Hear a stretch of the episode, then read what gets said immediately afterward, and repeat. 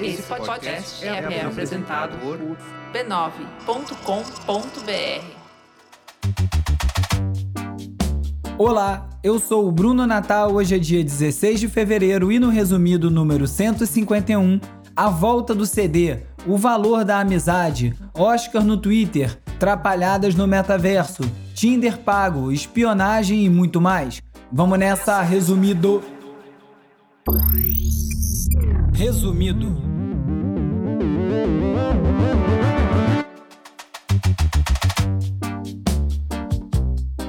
Olá, resumista! Esse é o Resumido, um podcast sobre cultura digital e o impacto da tecnologia em todos os aspectos das nossas vidas, seguindo em primeiro lugar na Apple Podcast. Vamos de cultura digital e como nosso comportamento online ajuda a moldar a sociedade.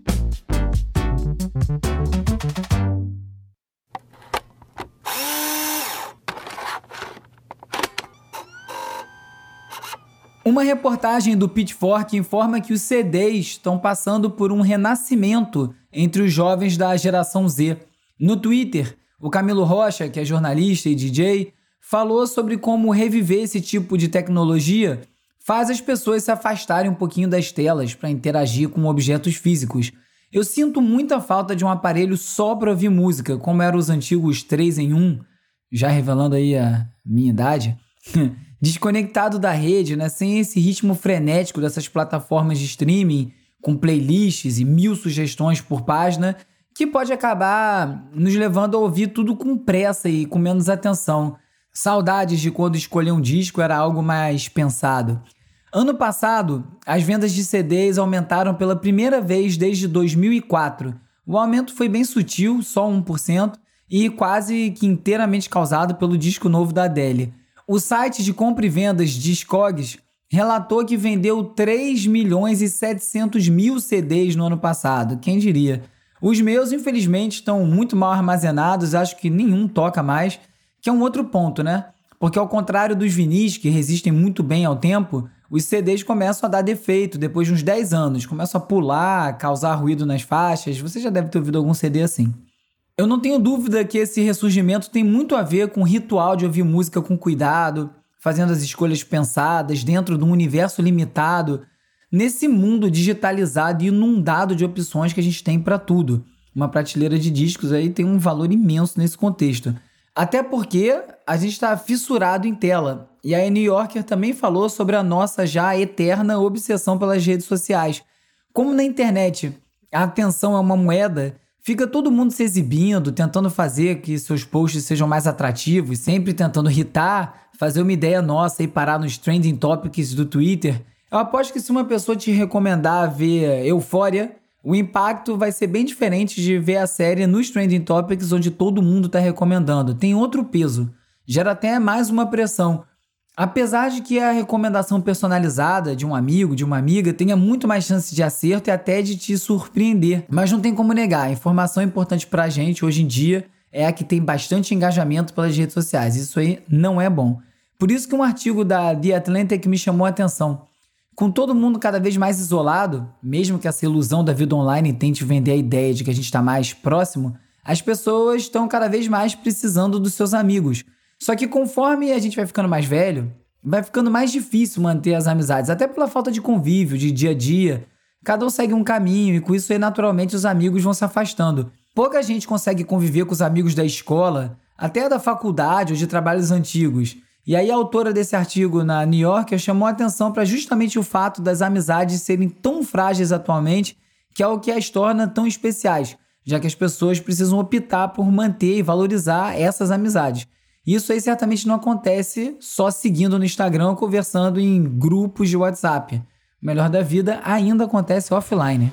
I love Rue and I care about her, but watching her hurt all the people that she loves, that broke my heart. Falando em Euphoria, a série que eu acabei de citar, o Refinery 29 trouxe uma crítica muito boa sobre a segunda temporada. Na verdade, a autora explica por que ela decidiu parar de assistir a série depois do episódio da semana passada, que foi o quinto da segunda temporada. E realmente o episódio foi pesado à beça, me fez lembrar muito do sufoco que eu senti lendo Christiane F. quando eu tinha 12 anos escondido da minha mãe. Aliás, eu arrisco dizer que, além das muitas conversas abertas com meu pai sobre esse tema, um dos motivos de eu nunca ter chegado nem perto de droga pesada foi por conta desse livro, sem brincadeira. Devia ser leitura obrigatória para adolescente. A série Euphoria sempre traz muitas cenas envolvendo violência física e sexual. E aí a autora do artigo diz que as situações foram ficando cada vez mais difíceis de assistir e acabou gerando ataque de pânico, gatilho, não só nela como em vários telespectadores, que é o que a psicóloga Cindy Graham chama de traumas de segunda mão, que é quando as pessoas experimentam um trauma de forma indireta. Claro que esse tipo de conteúdo pode também ser positivo, já que faz as pessoas refletirem sobre essas experiências, como foi no meu caso com o livro da Christiane F. Mas o ponto do artigo é que é preciso equilibrar tudo isso, porque a gente já está constantemente sendo bombardeado por notícias ruins e tenebrosas por causa da pandemia e sei lá o que mais. Será que a gente precisa de mais coisa negativa? Tem um bom tempo que eu tomei a decisão de evitar ver filme pesado exatamente por isso. Eu entendo o valor, eu sei que são importantes, mas eu, particularmente, parei de ver coisa que me faz sentir arrasado no final. And the Oscar for Best Picture is presented to... Aliás, falando de cinema, o Oscar finalmente se rendeu ao Twitter. A premiação ainda não vai ter nenhuma categoria decidida pelo voto popular, mas esse ano decidiu dar voz ao público e vai destacar o melhor filme do ano e também a cena mais legal do ano a partir do voto dos fãs usando uma hashtag no Twitter. Não vai valer como um Oscar, mas você quer ver que quem ganhar vai falar justamente que ganhou isso? Se a contagem de votos for real, além do alto risco de trollagem que isso aí ocasiona, acho que é quase certo que os sempre organizados fãs de K-pop, que são os dos grupos mais bem articulados online, vai cravar alguma produção coreana nos dois destaques. Anota aí. E se o assunto for sucesso online, o game Wordle continua rendendo. Wordle é aquele jogo de adivinhar a palavra do dia que eu comentei no episódio retrasado. Graças ao jogo, uma filha conseguiu descobrir que a sua mãe tinha sido feita de refém nos Estados Unidos. Isso porque ela estranhou a mãe não estar tá compartilhando a pontuação diária do jogo. Aí ela chamou a polícia para checar como a mãe estava e encontraram a mãe trancada no porão e refém de um sequestrador com distúrbios mentais. Tudo acabou bem, a mãe não teve ferimentos, foi só um susto mesmo. Se um dia minha mãe parar de mandar bom dia no WhatsApp com sticker às 6 horas da manhã, eu já sei que é pra eu ficar preocupada. Brincadeira, te amo, mãe. E nessa loucura de ficar online o tempo todo, essa popularidade crescente dos óculos de realidade virtual provocaram um aumento de 31% nas reivindicações de seguros. O motivo? Jogadores se esborrachando contra móveis em casa. Aliás, tem umas compilações muito boas de momentos assim no YouTube. Eu não posso ver vídeo de gente caindo que eu morro de rir. Já a Samsung realizou um evento no metaverso Decentraland para lançar o seu novo smartphone, mas as coisas não saíram exatamente como planejado. Os usuários tiveram dificuldades técnicas tanto para achar o local do evento no Decentraland quanto para conseguir acessar. Depois de um tempo, a Samsung conseguiu criar um novo tipo de acesso para as pessoas, mas isso escancarou como um metaverso ainda precisa de muitos aprimoramentos. Está longe de estar tá pronto. Isso para mim é o que torna tudo isso mais legal, porque ainda dá tempo de você se envolver muito no início. No começo da internet, eu era muito novo, na minha casa tinha acesso desde os tempos da BBS, mas certamente eu teria experimentado e criado bem mais se eu fosse um pouco mais velho ou inteligente. Todo mundo plugado é o futuro, pelo menos é o que dizem. No episódio 149, eu falei como a empresa do Elon Musk está se preparando para implantar chips cerebrais e que o teste em humanos seria o próximo passo. Se depender dos testes em animais até aqui, um assunto por si só polêmico, acho que vai demorar um pouco para começarem a experimentar com humanos. Segundo documentos públicos das universidades onde os estudos estão sendo feitos, que foram revelados por grupos de direitos dos animais, dos 23 macacos que tiveram chip da Neuralink implantado no cérebro, 15 morreram. Além disso, eles tiveram sofrimento extremo e a reportagem da Consequence traz os detalhes. Eu vou linkar no post do www.resumido.cc com todos os links do episódio, se você quiser ler mais sobre isso. Mas ó, eu não recomendo não, viu? Os detalhes são bem grotescos. E mesmo com tantos estudos mostrando os desafios e complexidades das técnicas de reconhecimento facial, a tecnologia segue sendo implantada mundo afora. Os aeroportos de Congonhas e Santos Dumont, os dois principais da rota entre Rio e São Paulo, né, conhecida como ponte aérea, anunciaram que vão adotar o embarque facial biométrico de forma definitiva ainda em 2022. As justificativas são a praticidade e a segurança ao eliminar o uso de qualquer tipo de documentação. A ver. Agora, para uma grande notícia, o Conselho Nacional de Justiça editou um ato normativo para coibir a judicialização predatória, que é quando várias pessoas entram com ações em massa com o mesmo pedido contra a mesma pessoa, com o único intuito de cercear a defesa e a liberdade de expressão.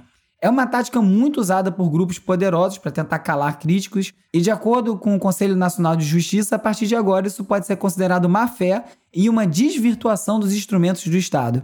Essa decisão foi motivada a partir do caso dos 111 pastores da Igreja Universal que entraram com ações judiciais contra o escritor JP Cuenca, aqui do Rio, depois de ele publicar um tweet dizendo que, abre aspas, o brasileiro só será livre quando o último Bolsonaro for enforcado nas tripas do último pastor da Igreja Universal. Parafraseando um texto do Jean Melier, autor do século XVIII. Errado, o Cuenca não tá, diga-se. E agora é hora de falar sobre como as Big Tech moldam o nosso comportamento. Nos episódios 149 e 150, eu falei sobre os protestos de artistas contra a desinformação patrocinada pelo Spotify na própria plataforma. Agora a banda inglesa The Pocket Gods está protestando contra a taxa de royalties do Spotify, uma reclamação muito antiga dos músicos.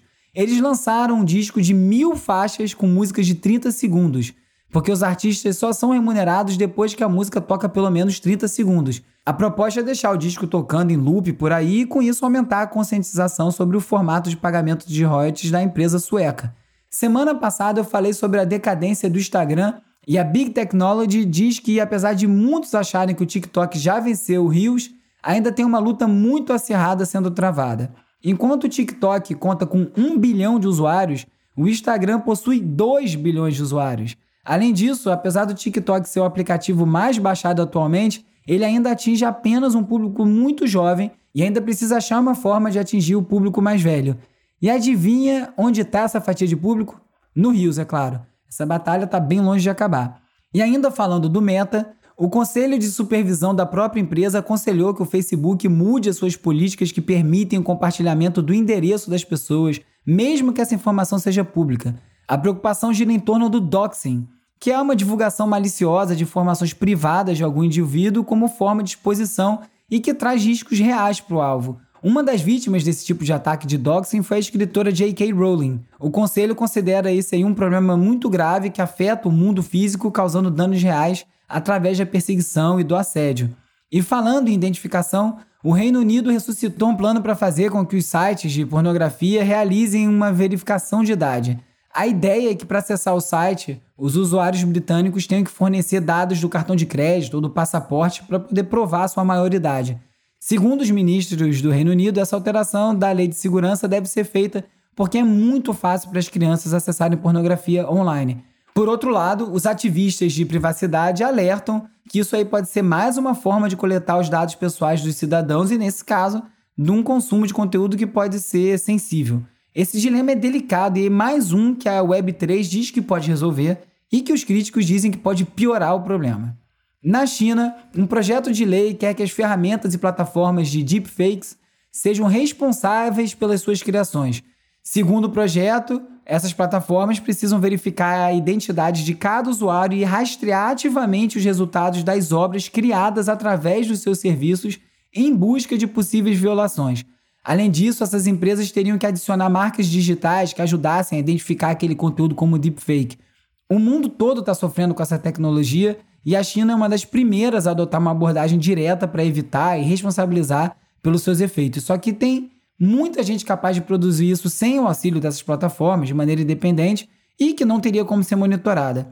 Esse ano tem eleições, o caldo vai esquentar e eu não tenho dúvida que a gente vai ter pelo menos um caso importante relacionado a deepfake durante essa disputa. Agora, se liga nessa moda muito saudável sair da adivinha do TikTok, é óbvio. Entregadores estão sendo transformados em dançarinos. Ameaçando dar uma avaliação baixa aos entregadores, os clientes estão exigindo que eles façam dancinhas ridículas na porta da casa da pessoa, no alcance da câmera de segurança. Os vídeos depois são publicados no TikTok, aumentando a humilhação dos entregadores que se veem obrigados a cumprir essa gincana por medo de não conseguirem trabalhar se suas notas baixarem muito. Não parece muito difícil para as empresas de entrega identificarem quem são os sem noção praticando esse abuso e puni-los, mas punir o cliente é sempre mais complicado, né? E o Tinder vai parar de cobrar mais dos usuários mais velhos para usar o Premium. Eu ri quando li essa notícia porque eu nem sabia que existia Tinder Premium e achei uma piada bem grosseira fazer isso com os mais velhos. Segundo relatórios feitos em seis países, os usuários entre 30 e 59 anos estavam sendo cobrados até 65% a mais que os clientes mais jovens, menos no Brasil, quem diria? Segundo a empresa, isso acontece porque os usuários mais jovens possuem menos capacidade financeira. Ah, tá bom. Agora a empresa pretende oferecer serviços à la carte em vez de uma assinatura única. É, eu falei aí, à la carte. Foi culpa da Isabela que botou esse termo esquisito aqui no roteiro. Depois de quatro meses após a implantação da autenticação de dois fatores como padrão, o número de contas hackeadas no Google caiu pela metade. Antes de ser um recurso obrigatório, 90% das contas não usavam autenticação em dois fatores. O Twitter e o Facebook, que também possuem essa função de forma opcional, também afirmam que apenas 2% e 4%, respectivamente, dos seus usuários implementaram esse fator extra de segurança nas suas contas. Se você não usa autenticação de dois fatores, pesquise como fazer e passe a usar em tudo, porque é muito importante para a sua segurança digital. Vários serviços usam autenticação de dois fatores utilizando os tokens que são gerados pelo Google Authenticator. É muito mole de usar, tipos de banco, vale muito a pena. E no episódio 149 eu também falei sobre como a Starlink teve carta branca para operar os seus satélites aqui no Brasil. O foco é em áreas remotas e sem conexão, como no interior do país, e o serviço está previsto a começar a operar em 2023. Mas, como nem tudo são flores, foi revelado também os valores do serviço, que deve custar nada menos do que 11 mil reais por ano. Somando em mensalidade, custo de equipamento, uma baita iniciativa de inclusão digital, né? Nesse preço é mais fácil pegar um táxi até um lugar com sinal e baixar o que precisar, tá doido? A NASA enviou uma carta para a Comissão Federal de Comunicações dos Estados Unidos, preocupada com os mais de 30 mil satélites previstos pela Starlink. O receio é que tanto satélite em órbita traga risco para as missões espaciais, prejudiquem as fotos tiradas pelo telescópio Hubble e também o monitoramento de asteroides que possam estar em rota de colisão com a Terra. E a sugestão é a Starlink trabalhar em cooperação com a NASA para evitar esses problemas. A Apple anuncia uma atualização no AirTag para resolver o rastreamento indesejado. O AirTag é um aparelho bem pequeno, tipo uma fichinha de plástico, que você pode usar para rastrear um chaveiro, uma mala, qualquer coisa, incluindo aí também uma outra pessoa, já que basta um marido ciumento colocar na bolsa de uma mulher para ver todos os lugares que ela está andando. O iPhone emite uns alertas caso você tenha um AirTag te acompanhando que não tenha sido implementado por você, mas esses alertas estavam pouco claros. E ainda não foram revelados também planos para alertar usuários de aparelhos com sistema operacional Android, por exemplo, ou para alguém que não tiver um celular. Deve existir esse sortudo aí ainda. Nos Estados Unidos foi descoberto que a CIA coleta dados dos americanos sem qualquer supervisão. Talvez o certo seja dizer re-redescoberto, né? Mas eu vou seguir a notícia. Os senadores dos Estados Unidos enviaram uma carta para a CIA pedindo detalhes sobre esse programa secreto chamado de Deep Dive 2 com esse nome aí já dá para concluir que provavelmente teve o Deep Dive 1, já que esse é o 2. A CIA não negou que estava coletando os dados, mas disse que tem justificativa legal, além de dizer que está comprometida com a transparência e obrigação de respeitar a privacidade e a liberdade dos seus cidadãos. Não é como se o Snowden já não tivesse avisado, né? Já o FBI confirmou uma denúncia feita pelo New York Times que disse que a agência do Departamento de Justiça adquiriu uma licença para usar o Pegasus, aquele spyware israelense que está sendo dor de cabeça em muitos países, já que é basicamente uma arma de espionagem cibernética que foi inclusive interesse da família Bolsonaro em contratar. O FBI diz que não usou de forma a invadir a privacidade de ninguém. Faltou dizer então para que, que servia então um software de espionagem que foi adquirido de maneira pouco transparente. Aqui no Brasil, numa entrevista para o jornal Globo, o ministro do TSE, Roberto Barroso, afirmou que o Bolsonaro facilitou a vida das milícias digitais ao atacar a confiabilidade do sistema eleitoral brasileiro e fazer insinuações sobre as urnas. Barroso também refletiu sobre a necessidade de suspensão do Telegram, que sempre ignora as tentativas de notificação feitas pelo TSE envolvendo desinformação dentro da plataforma. E além disso, ele também ressaltou que, apesar de todos os ataques, o TSE assegura que vão ter eleições livres, limpas e seguras. Esse papo de suspender aplicativo sempre rende, porque não é tão simples assim de resolver uma situação como essa, o mundo digital anda muito, mas muito mais rápido que as leis conseguem acompanhar e parece que a gente está nesse eterno gato e rato. Essas alegações de fraude nas urnas eletrônicas, inclusive, já renderam mais de 111 milhões de interações em 15 meses dentro do Facebook, É o que diz um estudo da Diretoria de Análise de Políticas Públicas da FGV. O estudo também mostrou que o assunto ficou em alta justamente durante a discussão sobre a PEC do voto impresso e das declarações do presidente sobre a segurança das urnas, o que valida a fala do Barroso. Os maiores disseminadores desse conteúdo são justamente os fiéis apoiadores do ASNO. O Meta, por sua vez, afirma que a pesquisa erra ao sugerir que todos os conteúdos da plataforma sobre esses temas possuem desinformação, se fazendo desentendido o Meta. Para fechar essa rodada com uma notícia animadora, na Europa, cientistas conseguiram dar um passo a mais rumo à fusão nuclear. Eles conseguiram extrair energia de duas moléculas de hidrogênio, criando energia suficiente para ferver 60 chaleiras. Pode parecer pouco de primeira, mas já é um passo para validar a construção de um reator de fusão ainda maior que esse que está em teste. E é mais um caminho para o fim do uso de fontes de energia não renováveis e com baixo índice de poluição para o meio ambiente. Só que não tem mágica. O estrago ambiental já está feito e essa solução só fica pronta em 2050. Obviamente, então não chega a tempo de reverter os efeitos das mudanças climáticas que a gente já está vivenciando. A gente precisa trabalhar para sobreviver até lá para poder se beneficiar disso. Como sempre, alguns links não couberam no roteiro e vão para a seção leitura extra lá no site do Resumido, resumido.cc, na The Economist, como o manifesto antropofágico mudou o Brasil. Na Media Matters, o TikTok está permitindo que anunciantes predatórios de TDAH segmentem usuários jovens. E na Tidio, o relatório Amor na Era dos Aplicativos de Namoro com Inteligência Artificial. Quem quiser falar comigo é só me procurar no arroba URBE no Twitter, arroba resumido.podcast no Instagram e no TikTok e no youtube.com resumido. Você também pode fazer parte da comunidade no Discord, que está ficando cada vez mais ativa e mais animada. Tem link para tudo isso lá no site do Resumido, logo na home. Se você preferir, você também pode me mandar um oi pelo WhatsApp ou pelo Telegram para 21 979695848. E aí você entra na lista de transmissão, recebe alertas de novos episódios, conteúdo extra, a gente troca uma ideia. Hora de relaxar com as dicas de ver, ler e ouvir.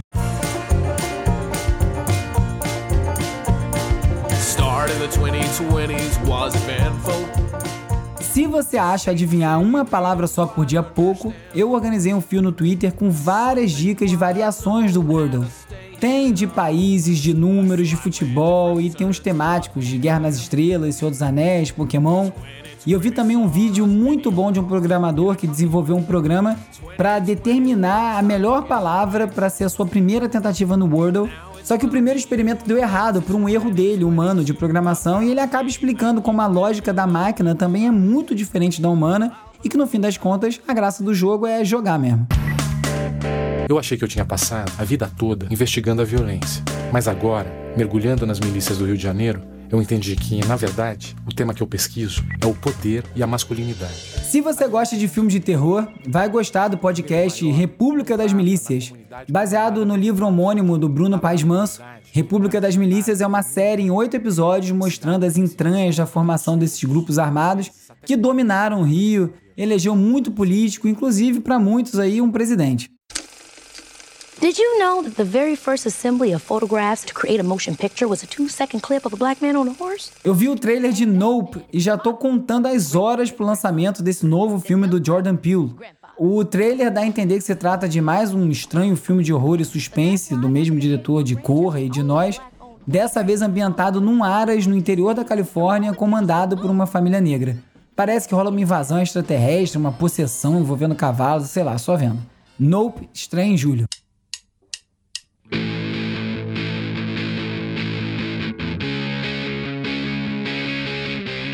Hoje em dia é comum um artista, mesmo de sucesso, lançar um disco independente, mas até algum tempo atrás isso aí era sinônimo de uma batalha do pique Davi Golias para botar um trabalho na rua, quando o mercado era dominado pelas grandes gravadoras.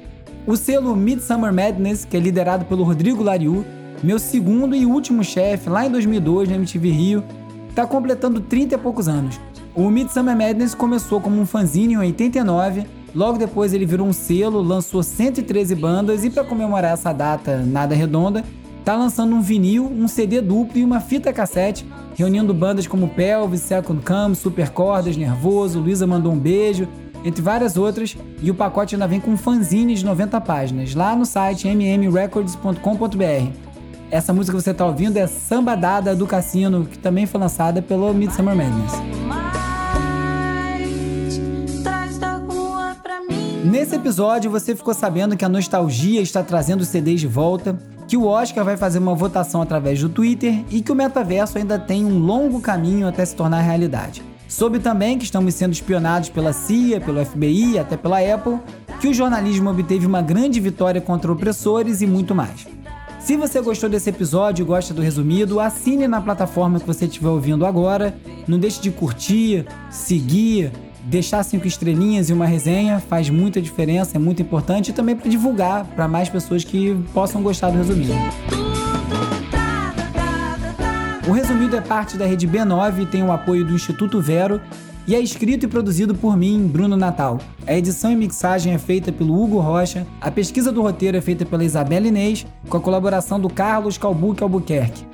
As redes sociais são editadas pela Beatriz Costa, com design do Felipe Araújo e animações do Peri Selmanman. A foto da capa é do Jorge Bispo e o tema original foi composto pelo Gustavo Silveira. Eu sou o Bruno Natal, obrigado pela audiência e semana que vem tem mais Resumido.